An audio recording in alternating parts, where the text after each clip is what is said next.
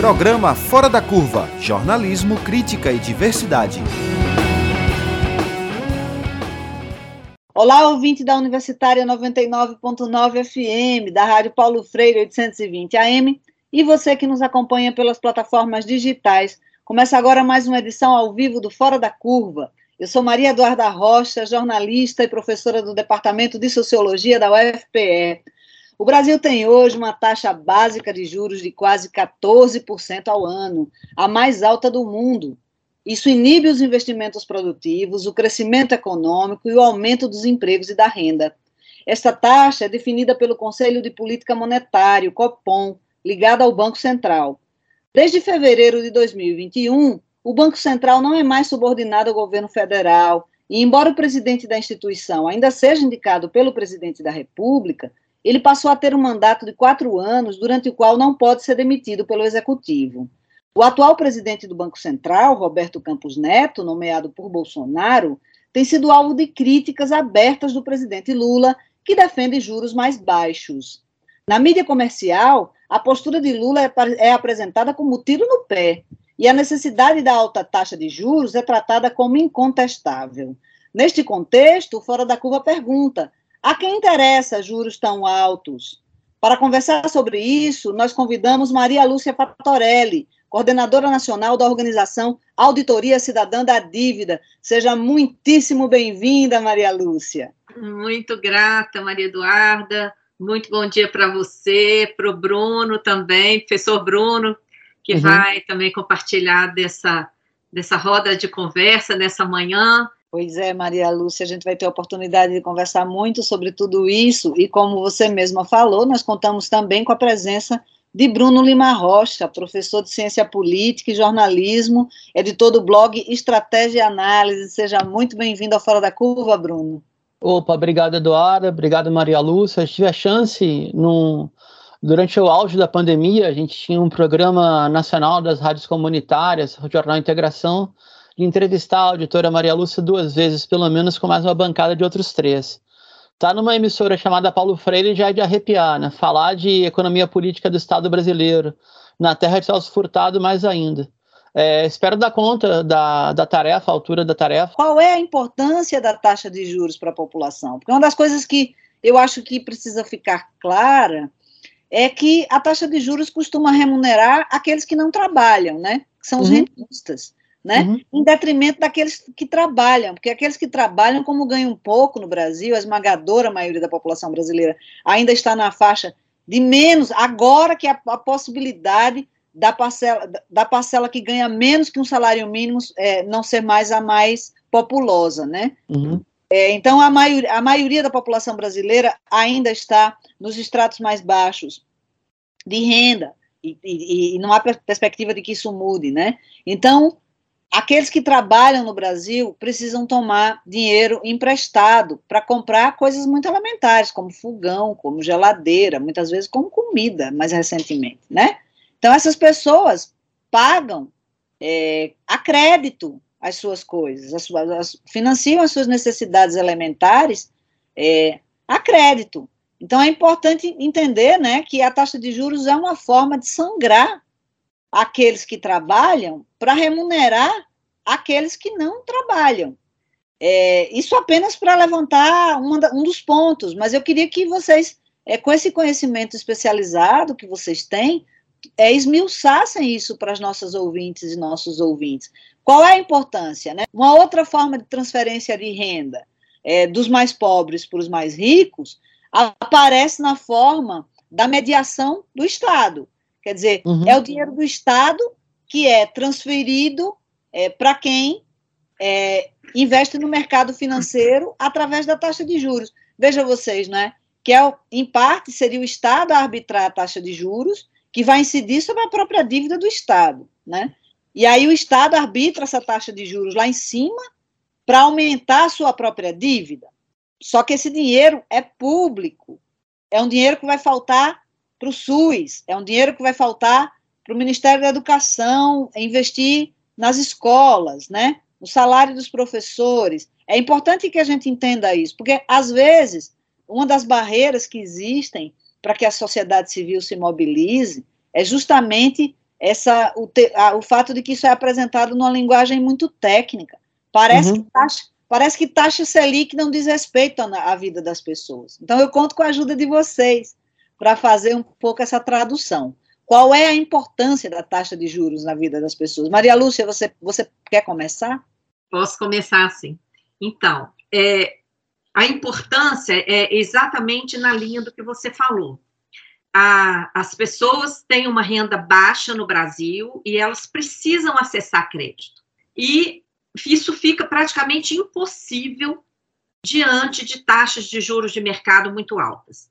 Se a Selic está em quase 14%, a Selic é a taxa básica arbitrada pelo Copom, que na verdade é a diretoria do Banco Central, né? E como o professor Bruno falou muito bem, vem todo mundo do mercado, com raríssimas exceções, né? Então, veja bem, aí já tem um conflito de interesses. O Copom é formado por integrantes do mercado financeiro. E como é que ele toma essa decisão? Um pouco antes da reunião, ele faz uma reunião, o Banco Central faz uma reunião para ouvir as expectativas do mercado, além do, do e emite o boletim Focus, né, com essas expectativas. É, quem é que participa dessa reunião? Uhum. De novo, pessoas do mercado financeiro. Isso, inclusive, nós provamos isso na época da, da CPI da dívida. Na, naquela época, eram cerca de 100 pessoas nessas reuniões. 99 eram do mercado financeiro. Uma era do setor de indústrias, que hoje em dia a gente está vendo, até pelo que está acontecendo lá na Fiesp, em grande parte virou também é, para interesses rentistas. Então, como é que a população fica diante disso? Se o próprio mercado, os agentes do mercado, que é, é o setor que único setor que se beneficia com a alta dos juros. O único setor que se beneficia com a alta de juros é o setor financeiro. Todos os demais setores da economia perdem. O setor produtivo perde, as pessoas perdem, o setor público perde, todo mundo perde. O único setor que ganha é o setor financeiro. E ele que decide as taxas. Então, existe uma figura jurídica, gente. Conflito de interesses. Uhum, uhum. Não é? A, a, própria pessoa que se beneficia vai lá tomar as decisões a favor dela. Isso é ilegal. Isso está previsto na, na norma jurídica, é ilegal. Mas ninguém toma providência em relação a isso. A gente denunciou isso desde 2010, nosso relatório da, da, da CPI está lá foi enviado ao Ministério Público, mas ninguém toma providência em relação a isso. A população, se a Selic está em 14, quase 14%, como né, já foi dito, 13,75% para ser mais exata, as taxas de juros de mercado estão muitíssimo acima disso. Uhum. Por quê? Por que, que isso acontece no Brasil? As pessoas já devem ter ouvido nós, da Auditoria Cidadã da Dívida, denunciarmos a bolsa banqueiro que existe no Brasil. Existe no Brasil, gente, um mecanismo operado pelo Banco Central que remunera diariamente toda a sobra de caixa dos bancos. O que é a sobra de caixa dos bancos? Não é dinheiro dos bancos, não. É dinheiro de todas as pessoas que têm conta bancária que o seu dinheiro está lá aplicado ou depositado nos bancos, as empresas também têm dinheiro aplicado ou depositado, os órgãos públicos também. Então, é dinheiro da sociedade que está lá no banco. E por que, que a gente fala sobra? Porque tem um pedacinho que os bancos não podem emprestar. É o chamado depósito compulsório, para dar segurança ao uhum. sistema uhum. bancário. Então, os bancos têm que reservar aquele montante que é muito pequeno no Brasil, do depósito compulsório. Todo o resto é dinheiro da sociedade que está lá no caixa dos bancos e que deveria retornar para a sociedade a juro baixo, para que as pessoas possam acessar crédito, re, né, realizar seus sonhos e também suprir suas necessidades as empresas pudessem acessar crédito barato, investir, gerar emprego, aumentar seus negócios, etc. Mas não é isso que acontece. O que, que acontece no Brasil? Esse dinheiro que é da sociedade e que está lá nos, nos bancos, o Banco Central aceita que os bancos depositem lá esse dinheiro no Banco Central. Em troca, o Banco Central entrega para eles título da dívida pública. Os bancos não estão comprando esses títulos, não, viu, gente? Essa operação pode durar um dia só. O, os bancos entregam dinheiro para o Banco Central, o Banco Central entrega o título da dívida para os bancos só para justificar. Enquanto os bancos estão com esses títulos, eles recebem juros diariamente. Uhum. Para resumir, Maria Eduarda, diariamente o Banco Central paga bolsa banqueiro. Eu falo bolsa banqueiro porque é uma coisa assim, é uma doação. Porque não tem justificativa técnica para isso, nem moral, tá? Como é que você vai justificar remunerar um dinheiro que sequer pertence aos bancos? Por quê? O que, que justifica isso? E vocês têm ideia quanto o Banco Central gastou em 2022 com essa bolsa banqueiro? 133 bilhões de reais. Mais do que o orçamento anual da educação, mais uhum. do que o orçamento anual da saúde, foi para essa bolsa banqueiro.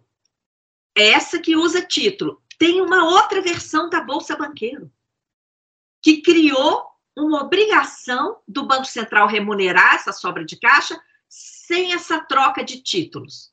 O tal depósito voluntário remunerado.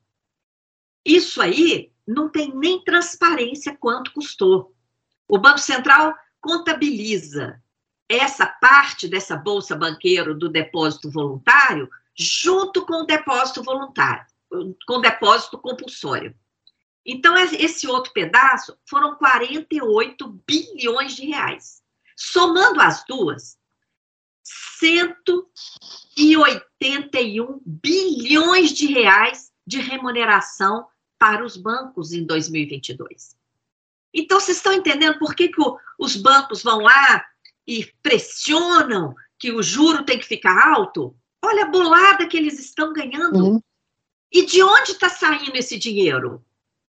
Com que dinheiro que o Banco Central remunera os bancos? Com dinheiro que o Tesouro Nacional doa para o Banco Central. Gente, olha o absurdo. O, o Tesouro Nacional doa títulos da dívida pública para o Banco Central, mais de 2 trilhões de títulos da dívida pública federal são títulos doados pelo Tesouro Nacional ao Banco Central. Além de doar os títulos, o Tesouro vai lá e doa juros. Com esses títulos e esses juros que o Banco Central remunera diariamente a sobra de caixa dos bancos. Então, eu pergunto a vocês: enquanto esse mecanismo funcionar, enquanto o Banco Central remunerar regiamente, diariamente, a sobra de caixa dos bancos, por que, que os bancos vão emprestar para a sociedade a juro baixo? Claro que eles não vão emprestar. Uhum. Se eles têm a, a remuneração diária garantida pelo Banco Central, eles não têm que fazer esforço algum. Eles não têm que verificar a ficha de ninguém, se está pagando, se não está, se tem condição de pagar. Eles não têm que fazer nada virtual, eles dão um clique. O dinheiro fica lá, a, a, a, dá lá o comando, de acordo com aquele volume daquele comando, o Banco Central vai pagar juros para eles. No, as nossas custas, porque esse dinheiro está saindo do Tesouro Nacional. Foram quase 200 bilhões que o Banco Central gastou com isso sacrificando a saúde, a educação. Vocês viram, as universidades quase não tinham como funcionar no final do ano passado. Mas a bolsa banqueira estava sendo paga. Então, a nossa população tem que saber disso, porque é, para baixar juros, além de ter limite na lei, como está lá no PLP 104, tem que proibir a Bolsa Banqueiro, como também está lá na, no PLP 104-2022. Tá? Então, essas duas ações têm que ser conjugadas para a gente conseguir reduzir os juros. É uma ação muito importante, é, Maria Lúcia, para é, é, combater uma situação que é obscena. Não tem uhum. outra forma de dizer, é, de dizer isso, né?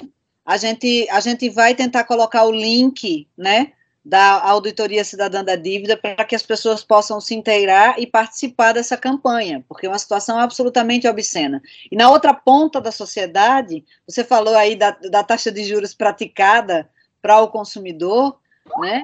A gente tem aqui é, a taxa de juros do cartão de crédito, a taxa de juros do cartão de crédito, a taxa rotativa, né, chegou a 411% em janeiro. E a gente tem uma situação atual no Brasil de mais de 70 milhões de inadimplentes. Então, enquanto essa farra está acontecendo na cúpula da sociedade, na base, as pessoas estão penando para pagar suas contas. É, Bruno, a gente queria te ouvir. Eu queria trazer um problema teórico e depois indicar o nome do boi o boi vai mugir, tá? É, se tu perguntasse no começo, é independente de quem? É da sociedade mesmo, porque o modelo. Gente, quando surgiu o liberalismo político na Inglaterra, século XVII, 1648, ele era, foi criado como um sistema de representação de quem detinha capital. Não era um sistema de representação popular.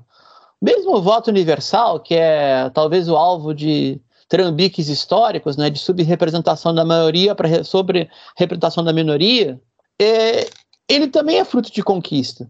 Então, quando você pergunta, Eduardo, ah, independente de quem? Ele é independente da soberania popular. É uma espécie de garantia que o Estado capitalista vai ser, já que ele tem essa força de extração da sociedade para o aparelho de Estado daí para definir os rumos de toda a sociedade novamente, que essa força extrativa do Estado vai garantir a acumulação do setor dominante. Ou seja, em última análise, dentro do aparelho de Estado tem órgãos que estão lá a serviço da agiotagem, mas com pessoa jurídica. Inclusive a agiotagem internacional. Por exemplo, é, se eu falar aqui, periga da gente entrar num processo jurídico. Então eu proponho que quem está nos escutando, que eu vou adjetivar e vai dar problema, tá? É, vejam quem são as pessoas jurídicas que têm o poder de negociar e renegociar os títulos da dívida pública. Porque fatura nas duas, fatura na venda e na revenda, ou na compra e na recompra. Tem lá, só jogar em qualquer mecanismo de busca, dealers, que é traficante, né? Dealers, dealers, ponto Banco Central, dealers da dívida pública brasileira. Não dá 20 empresas. Metade é transnacional. Incluindo empresas, só posso falar, que foram pegas na maior fraude do século XXI até o momento, que foi a farsa com o nome de crise ou golpe da bolha imobiliária de 2008, incluindo a Goldman Sachs, a própria. Ou seja, a gente tem uma situação colonial ainda. Quais são os três maiores bancos privados do Brasil? Itaú, Bradesco e Santander. Se o Santander não opera Brasil, ele vai quebrar. Qual é o nível de lucro líquido do Santander uh, Brasil em relação à sua escala mundo? Vai de 20% a 24%. Então, Onde é que eu queria chegar? A gente está com essa condição de. É, aí acho que uma certa discrepância em relação a esse parâmetro de fundo. Não tem problema um Estado se endividar. O problema é o custo da dívida do Estado e não se endividar em moeda que não seja soberana. Tá? Então, nenhum Estado quebra em moeda soberana, é impossível. A não ser que ele seja quebrado. Se assim fosse, Estados Unidos estariam até hoje na crise de 29. Tá bem? Então, é, até me chama a atenção positivamente a presença de dois banqueiros, mas que não são tão tapados ou tão cínicos como seus colegas, como o Gabriel Galípolo e o André Lara Rezende, na equipe econômica, pelo menos eles entendem que não tem nenhum problema a emissão de moeda, não gera inflação coisa nenhuma. Tá bem? É, é, possível a gente ter uma saída soberana. Tem outra situação bem evidente que eu queria comentar com as duas colegas aqui, que é o seguinte: ó, o capitalismo é um negócio desgraçado. Ele só tem um jeito de ser domado, por bem ou por mal, através do poder executivo. Só tem uma forma de crescimento econômico, o investimento público. Do contrário, se não tiver o poder executivo organizando as forças do capital ou fazendo investimento direto, tu não vai bater 3% de crescimento ao ano, vai viver com o exército de reserva de mão de obra, subemprego, desemprego ou a crise de crédito. Um país que é craque em subordinar sua população a uma bolha de crédito sem fim são os Estados Unidos. Podem ver, já bateram plano emprego de novo. Os empregos são uma porcaria. A maioria das pessoas tem três empregos ou dois empregos, estão super endividados, passam a vida pagando hipoteca. Seja a hipoteca da casa própria, seja o título da dívida universitária, quando tem essa sanção social. Esse é o modelo, junto com a linha chilena, se tentou implantar no Brasil a partir de 2015. Já havia essa acumulação absurda da agiotagem no Banco Central. Mas em 2015, o Estado brasileiro, fragilizado, com Joaquim Levy na fazenda, Chicago Boy de raiz igual Paulo Guedes, tá? o país começou a ter uma campanha por direita dizendo o seguinte: o Brasil tem uma constituição que não cabe no seu PIB. Logo, tentou se criar essa ilusão de que o dinheiro pode acabar ou que o Brasil tem um PIB menor que a França, uma população quatro vezes maior, qualquer comparativo absurdo desses. Tá isso por um lado. Por outro, qual foi a grande sacada do, do governo Bolsonaro Paulo Guedes? Foi criar essa é, instituição autônoma, Banco Central, legal, para garantir o acúmulo do capital parasitário. Por quê? Porque isso é outra forma de domínio. Eu vou fazer uma comparação, pode parecer esdrúxulo, e devolvo a palavra.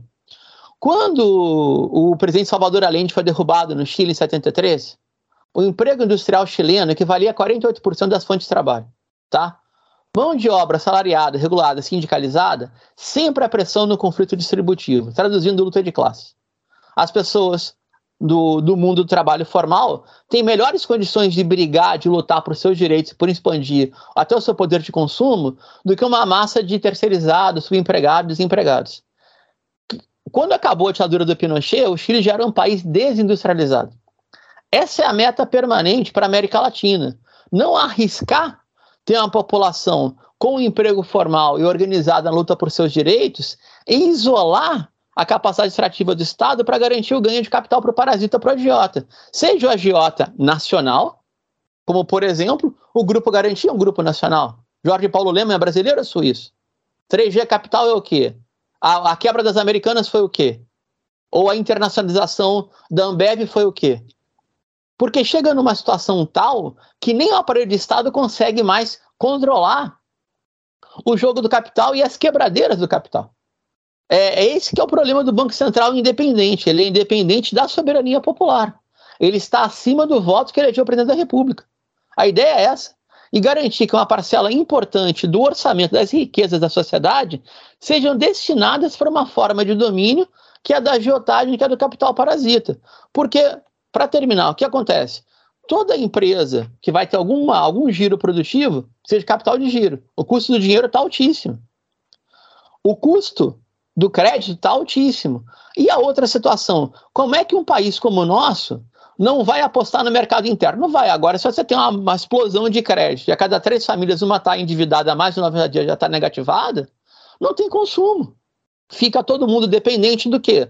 De ataque especulativo. A gente pode falar depois disso aí, o dólar subiu, o dólar baixou.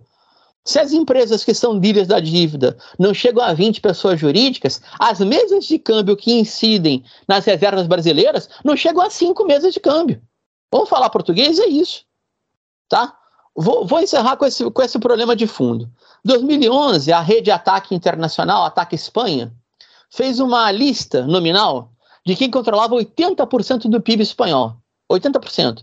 De pessoas que tinham postos-chave decisórios em grupos de governança, CEOs, é, board, diretoria de grandes empresas e que estavam na porta giratória, ocupando postos no Estado, posto em grandes empresas, posto na Europa Unificada, por exemplo, ou em fundos de uh, investimento ou especulação.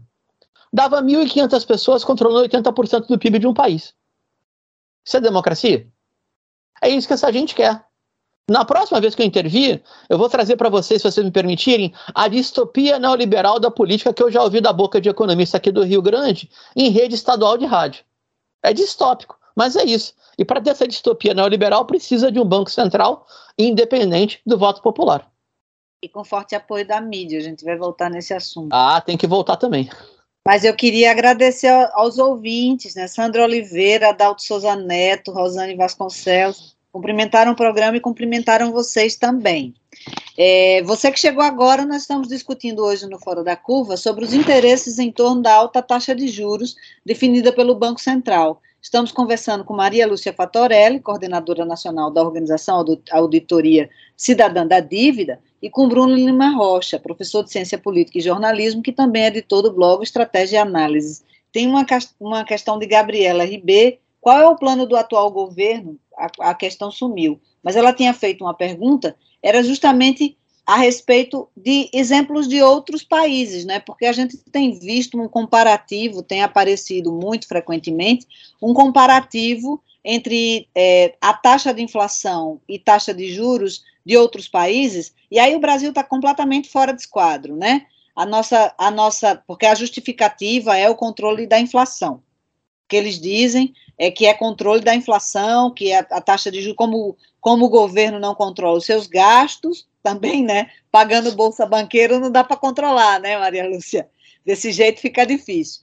Mas, como o governo não controlaria os seus gastos, principalmente agora que está preocupado com a questão social, olha que pecado, né? Cuidar, cuidar que as pessoas não paguem, não passem fome, né? Realmente é um problema para esse tipo de mentalidade. Como o governo está gastando muito, vai gastar muito, para evitar que as pessoas morram de fome, então há o risco de uma, de uma explosão da inflação, né? E aí a compensação seria manter esses juros, eh, essa taxa de juros estratosférica. Só que quando a gente analisa, por exemplo, vários países, não só da União Europeia, mas a China, o Japão, Aí é uma vergonha, porque a comparação, quando a gente faz entre, entre inflação e taxa de juros, as taxas são mais ou menos equivalentes. No caso do Brasil, a gente já está no dobro e, e, a proposta pode apontar para o triplo, né? Para a gente ter uma taxa de juros que chegue talvez ao triplo da inflação. E outra coisa que eu estava é, lendo uma entrevista muito boa do, do Joseph Stiglitz, né, na BBC Brasil, ele dizendo isso, que muitas vezes essas, essas taxas de inflação, essas metas, de inflação, né, 3% ao ano, elas são tiradas do nada, porque não há, não há fundamento teórico para justificar que essa taxa seja a taxa ideal para essa economia. Quer dizer, a gente pode ter uma taxa inflacionária é, de 4%, até 5%, 6% ao ano, e a economia uhum. tem. O importante é saber se, primeiro, se a gente não vai entrar no que, eles, no, no que os economistas chamam de uma espiral inflacionária, né? que é realmente a inflação galopar e perder o controle, e segundo, se está havendo crescimento econômico capaz de gerar renda e emprego para as pessoas, gerar bem-estar para a sociedade. Esses, são, esses deveriam ser os parâmetros, não a meta de inflação tirada do nada. Então, é, de fato, quando esse, esse, essa, que no Brasil tem isso, né, esse complexo de, de, de Zé Carioca, na verdade, um complexo de, de, de vira-lata, uhum. a gente sempre precisa muitas vezes, abrir a lente para dizer: olha, mas vocês não respeitam o que se passa nos outros países? Vamos ver o que está se passando nos outros países para saber que não, lá, essa taxa de inflação aí, sinceramente, seria, seria povo na rua, seria realmente uma, uma, uma revolta popular. As pessoas não aceitariam que as coisas se passassem dessa maneira. Como é que você vê isso, Maria Lúcia? Sim, você tem toda razão nesse seu comentário, porque, em primeiro lugar, né, o que está produzindo inflação no Brasil? Não é o volume de moeda circulando na economia, como diz o mercado. Ah, e essa bolsa, agora essa bolsa família aumentada por, com esses acréscimos de apenas 150 reais, porque 600 já vinha sendo pago, né? Agora aumentaram 150 reais para cada é, criança isso vai gerar um volume de moeda na economia, isso vai gerar inflação. Mentira! Mentira! O, a base monetária, o volume de moeda aqui no Brasil é ridiculamente baixo. Uhum, uhum. E, e no, com isso aí, quando a gente compara com outros países, países de fato emitem moeda a rodo para investimento.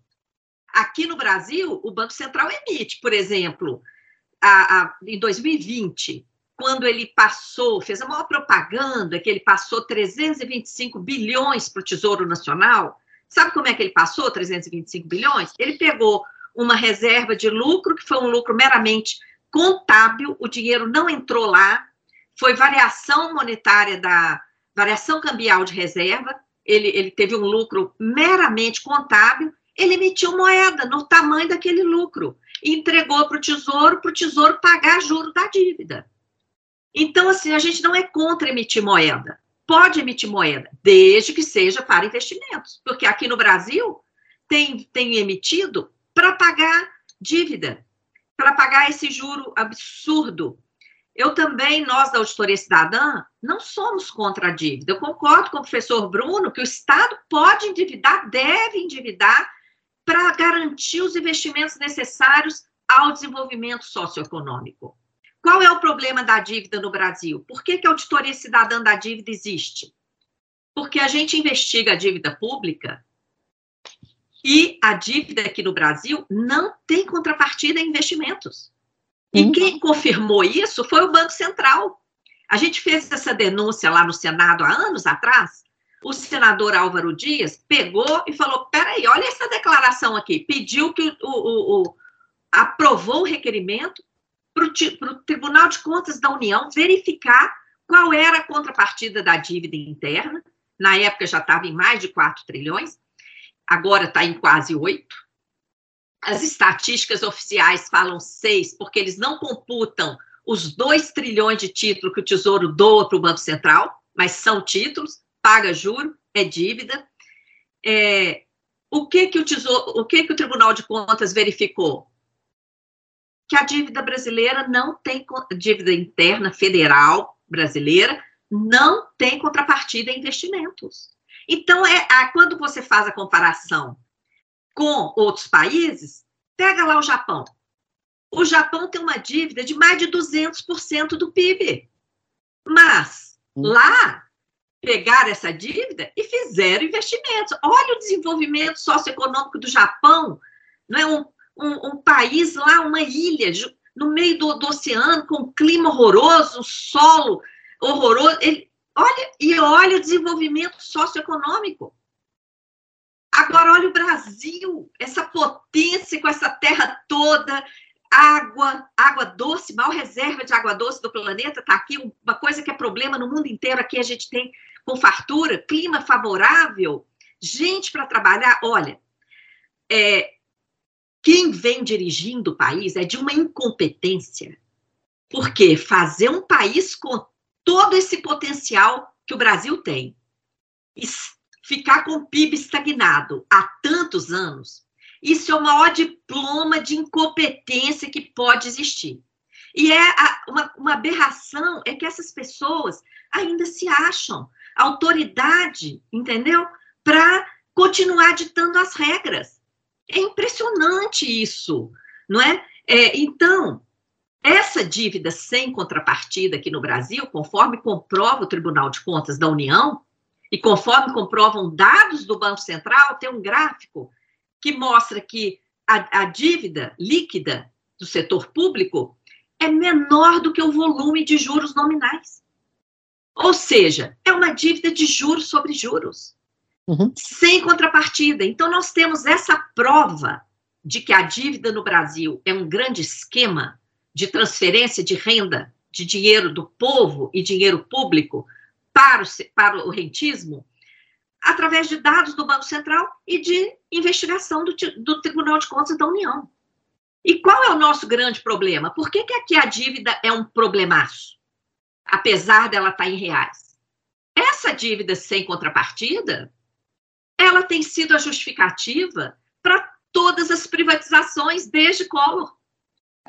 Para isso uhum. que tem servido a dívida Verdade. aqui, desde Collor. Tudo que foi privatizado no, em âmbito federal e também dos estados é para pagar a dívida. A dívida tem sido a desculpa para todas as contra-reformas. Inclusive, acho que a última reforma que eu dei, a última entrevista que eu dei aqui para o Fora da Curva foi sobre a reforma da Previdência, não é? E qual era a desculpa? Equilíbrio fiscal. Que equilíbrio fiscal? Sobrar mais dinheiro para pagar a dívida. Traduzindo. Uhum. E aí tira dinheiro dos aposentados, adia aposentadoria, cria contribuição de aposentado, para sobrar mais ainda para pagar a dívida. Então, olha, nós estamos vivendo numa semi-escravidão no Brasil. Semi-escravidão. é, professor Bruno falou muito bem quando ele disse que o Banco Central virou uma. Qual foi o termo que o senhor colocou? Uma estrutura. Ah, é uma estrutura de Estado para garantir o agiota, sabe? Exato, isso. Eu, eu, eu, gostei da expressão que você, da forma que você colocou, ficou claríssimo. Hoje, o Banco Central é meramente uma correia de transmissão. Primeiro, para pagar a bolsa banqueiro com dinheiro do tesouro, tá? E com, com, ao estabelecer taxa de juro alta, ele amarra toda a economia. Ele hum. amarra e coloca todo mundo refém. E mais, hein? Um outro setor do Banco Central cuida das nossas reservas. Olha bem, um órgão independente tem poder sobre a moeda, sobre os juros e toda a política monetária, sobre a, a, as nossas reservas internacionais, o Banco Central que, que administra. E também aí ele está mostrando uma incompetência brutal. Nós perdemos, sumiram cerca de 60 bilhões de dólares de reservas nos últimos cinco anos. Sumiram. Nós estamos com requerimento de informações, inclusive hoje vamos apresentar recurso, porque a única coisa que o Banco Central responde para a gente, com maior descaso, é: ah, foram intervenções. Fizemos intervenções no câmbio. Que intervenções? Por quê? De quanto? É, o que estava acontecendo naquele momento que justificava aquela intervenção que torrou, somando o que aconteceu nos últimos anos, se, quase 60 bilhões de dólares de reserva. Olha isso e não respondem.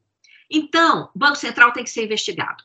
A auditoria cidadã exige, desde o ano passado, uma CPI o Banco Central tem que explicar por que está mentindo para a população de que tem que aumentar juros para controlar a inflação, se a inflação vem de preços, preços de energia, de combustíveis, de alimentos, que não tem nada a ver, preços que não se reduzem quando aumenta juros. Ele tem que explicar por que está mentindo para a população, por que está colocando o juro nessas alturas, porque gerou um prejuízo agora de 300 bilhões de reais ano passado, apesar de ter recebido 212 bilhões do Tesouro. Então, isso tudo tem que ser explicado. E é, é, eu peço né, que acessem lá a página da Auditoria Estadã, acompanhem a gente nas redes, para que essas lutas se fortaleçam, para que a sociedade civil no Brasil conscientize desses problemas. Então, muito importante é, essas informações que você traz, Maria, Maria Lúcia, eu queria só pedir a Bruno que fizesse uma análise da cobertura da mídia, né? Com certeza. A gente já tem um tempinho. Tá bom. É, bom, primeiro constatar que o padrão brasileiro de quase exclusivamente ouvir economistas do mercado ou consultores da agiotagem não é exclusivo do país, tá?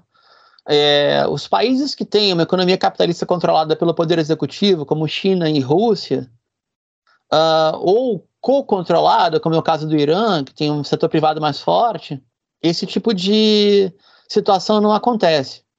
Mas os países que têm democracia liberal e a economia capitalista não tem tanto controle do Estado, como os ditos países ocidentais, de economia forte, embora o Brasil Após oito anos de recessão e crise forçada, ainda é a 12 economia do mundo, chegou a ser a sexta. Nós somos um país de economia capitalista potente, que a gente tem uma elite desgraçada que não quer que isso aconteça. Mas é, é um padrão, tá? Eu, particularmente, eu fiz um, não sozinho, evidente, né? muita gente ajudando, participando, o estudo da cobertura da mídia durante a chamada crise da bolha imobiliária dos Estados Unidos, e praticamente era um complemento. Havia um complemento entre o jogo midiático e o jogo do mercado de capitais e daqueles que geraram falências fraudulentas e da desregulação das leis sobre o controle imobiliário, no caso nos Estados Unidos e depois também na União Europeia. No caso brasileiro, é a mesma coisa. Eu confesso que eu não lembro ao certo o número de economistas formados no Brasil. Mas, por exemplo, se as produções de TV consultassem ao Conselho Federal de Economia, ao Confecom, ao ANPEC, a Associação Nacional de Pós-Graduandos de Economia, e pedissem fontes para criar um debate econômico entre escolas de pensamento econômico, fatalmente a opinião publicada no Brasil seria outra opinião pública também, a opinião transmitida. O que ocorre no país é um é quase que um jogo de cena, porque as editorias de economia consultam como fontes de entrevista a operadores do mercado financeiro, que também são os maiores patrocinadores dessas mesmas redes de televisão, incluindo fundos ou grupos empresariais cujos ex-sócios foram sócios de ex-ministros. Ou o máximo da cara de pau, né? Eu vou citar isso aí, que esse é o caso da cara de pau. O camarada era da Fazenda, chegou na hiperinflação, como o Maílson da Nóbrega, certo? E aí ele fica sendo consultor de tendência do que o, que o Estado deve fazer, fazer futebolizar aqui um pouquinho. É como se o cara fosse técnico de futebol, perdesse todo o jogo de 8 a 0 e depois fosse na televisão ser comentarista de futebol, dizendo que o técnico escalou mal, treinou mal, etc. Porque o jogo é cínico mesmo. É cínico, como falou a, a, a auditora, como falou a Maria Lúcia, é esse cinismo. Eles falam que é para dar equilíbrio fiscal, mas é para pagar a dívida. A dívida não para gerar investimento, a dívida para remunerar o agiota. Infelizmente é cara de pau mesmo. Fala assim, ah, mas todo jornalismo é cínico a esse ponto? Eu ouso dizer que não. Eu ouso dizer que alguns elementos do factual estão muito mais críticos hoje em dia, na atualidade, do que já foram, quiçá, no primeiro governo Lula. Ou durante a época de FHC, por exemplo. A gente pode ver que houve um avanço na cobertura jornalística em outras editorias tá? incluindo valores democráticos, valores até de inclusão e diversidade. Agora, na editoria de economia, não tem diferença substantiva de nenhuma grande rede de TV. Não tem. Ouso dizer que não. Talvez um comentarista que outro. E esse é um problema grave. Por quê? Por exemplo, tá, vou te dar um exemplo. É, quantas vezes se escuta uma fonte da Unicamp ou da Escola de Campinas para dar opinião sobre a economia brasileira? proporcionalmente, é como se o Brasil tivesse o pensamento econômico girando em torno da Faria Lima. É um negócio absurdo. É a mesma relação, eu encerro com isso, com o tal do agrotec, agropop, agrotudo. Tá? Quem produz alimento para consumo doméstico interno é a agricultura familiar e camponesa. Quem dita preço, está transnacionalizado, paga royalty para a Bayern e tem seu preço vinculado a uma carteira de exportações, é o agribusiness. E a gente está vinculado, subordinado à hegemonia do agronegócio e o nosso alimento vem da agricultura familiar e camponesa. Em proporção, a mesma coisa.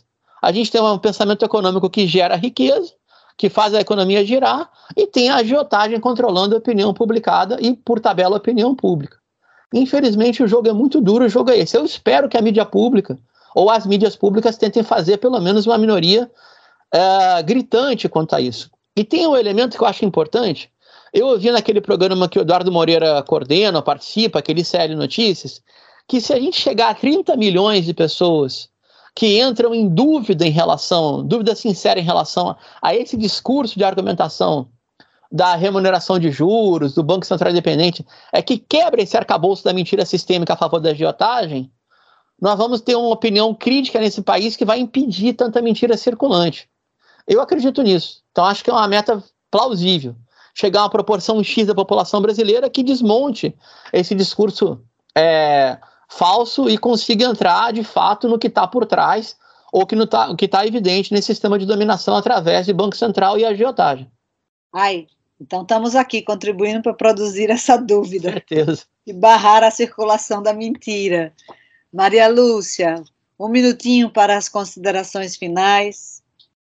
Sim, eu concordo com, com essa avaliação de que é preciso conscientizar as pessoas, né? e que é por aí que virá a, a mudança, por uma pressão consciente, né? isso vai gerar um, um volume de constrangimento que aos poucos a gente vai conseguir, assim, alguns jornalistas aí da grande mídia vão ter vergonha de falar o que eles falam hoje quando tiver muita gente, quando eles estiverem falando, as pessoas lá hoje em dia, né, todo conectado no chat, o que, que, é isso? E não é nada disso. Quando tivesse um volume enorme de pessoas falando isso, conscientes, sabendo.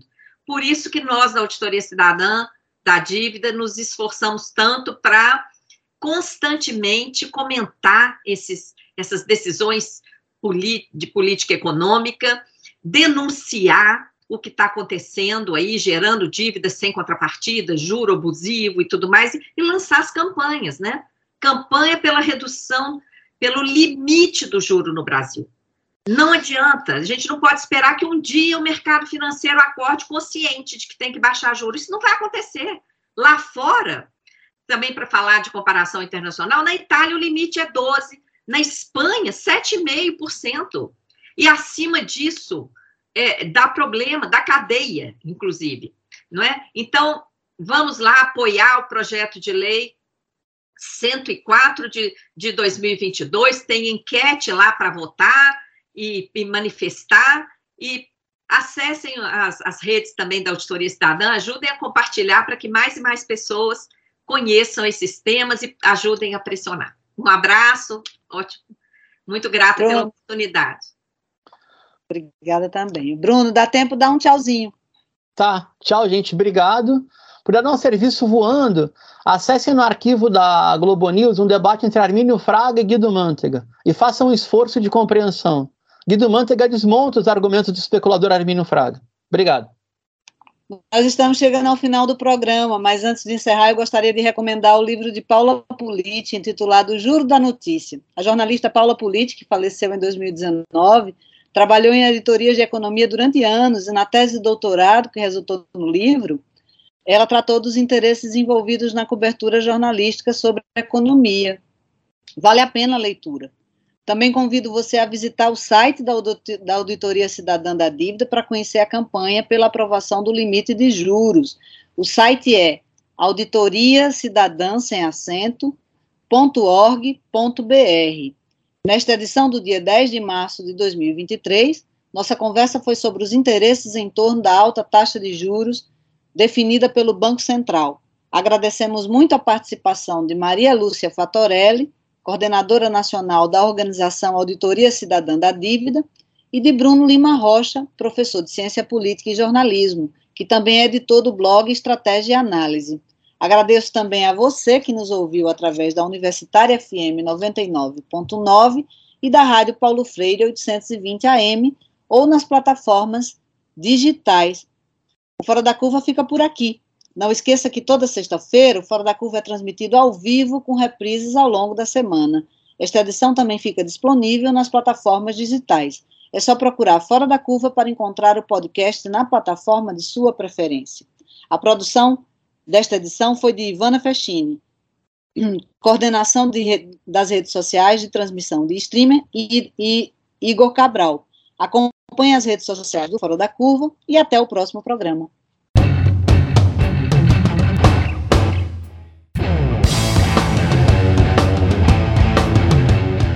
O programa Fora da Curva é uma realização do Departamento de Comunicação Social da UFPE, com o apoio do Departamento de Sociologia e do Núcleo de Rádio e TV Universitária. Parceria com Marco Zero Conteúdo, Centro de Cultura Luiz Freire, Centro das Mulheres do Cabo, Centro Sabiá e Terral Coletivo de Comunicação. Esse programa fica disponível nas nossas redes sociais, na nossa página do Facebook, no canal do YouTube e no Mixcloud. A música tema do nosso programa foi composta pela banda Diablo Motor. Programa Fora da Curva. A gente fala o que a maioria cala.